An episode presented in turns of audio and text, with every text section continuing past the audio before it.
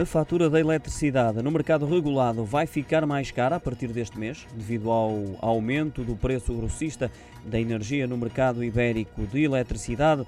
A subida foi anunciada no dia 14 deste mês pela entidade reguladora dos serviços energéticos, que acrescentou que essa subida podia atingir entre 1 a 3 euros por mês, dependendo do consumo anual.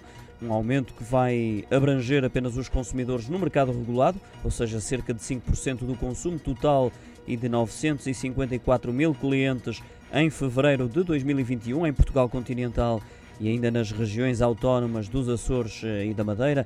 A entidade reguladora dos serviços energéticos aconselha assim os consumidores a compararem os preços de diferentes comercializadores no seu simulador de forma a optarem pela solução mais vantajosa.